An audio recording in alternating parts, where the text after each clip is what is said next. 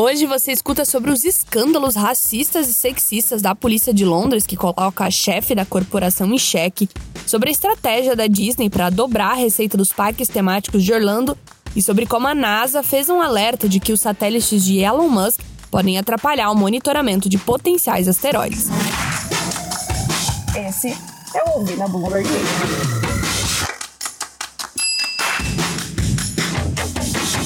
O prefeito de Londres, Sadiq Khan, quer respostas dentro de dias e semanas da chefe de polícia da capital britânica sobre alegações de incidentes misóginos, homofóbicos, islamofóbicos e antissemitas na corporação.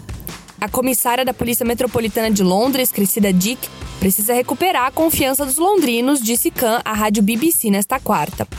Dick está sob intensa pressão após um relatório oficial na semana passada mostrar como policiais, principalmente os de Charing Cross, em Londres, foram encontrados fazendo piadas sobre estupro, matar crianças negras e espancar as suas esposas. Próxima notícia.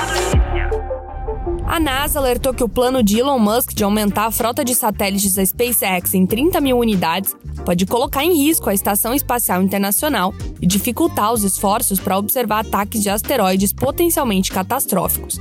Aglomeração nas órbitas terrestres baixas que os satélites ocupariam poderia impactar sistemas que alertam sobre possíveis colisões por objetos interestelares.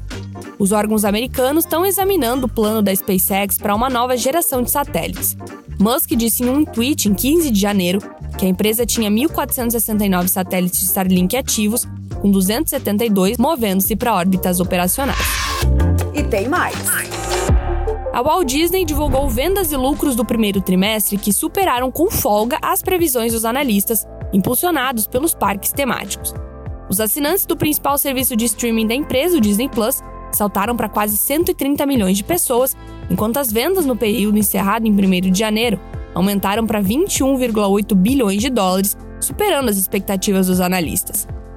A receita dos parques da Disney quase dobrou após a pandemia com a introdução de novos serviços como o Genie Plus, um sistema que permite que os hóspedes paguem uma taxa extra para entrar em filas mais curtas para os passeios.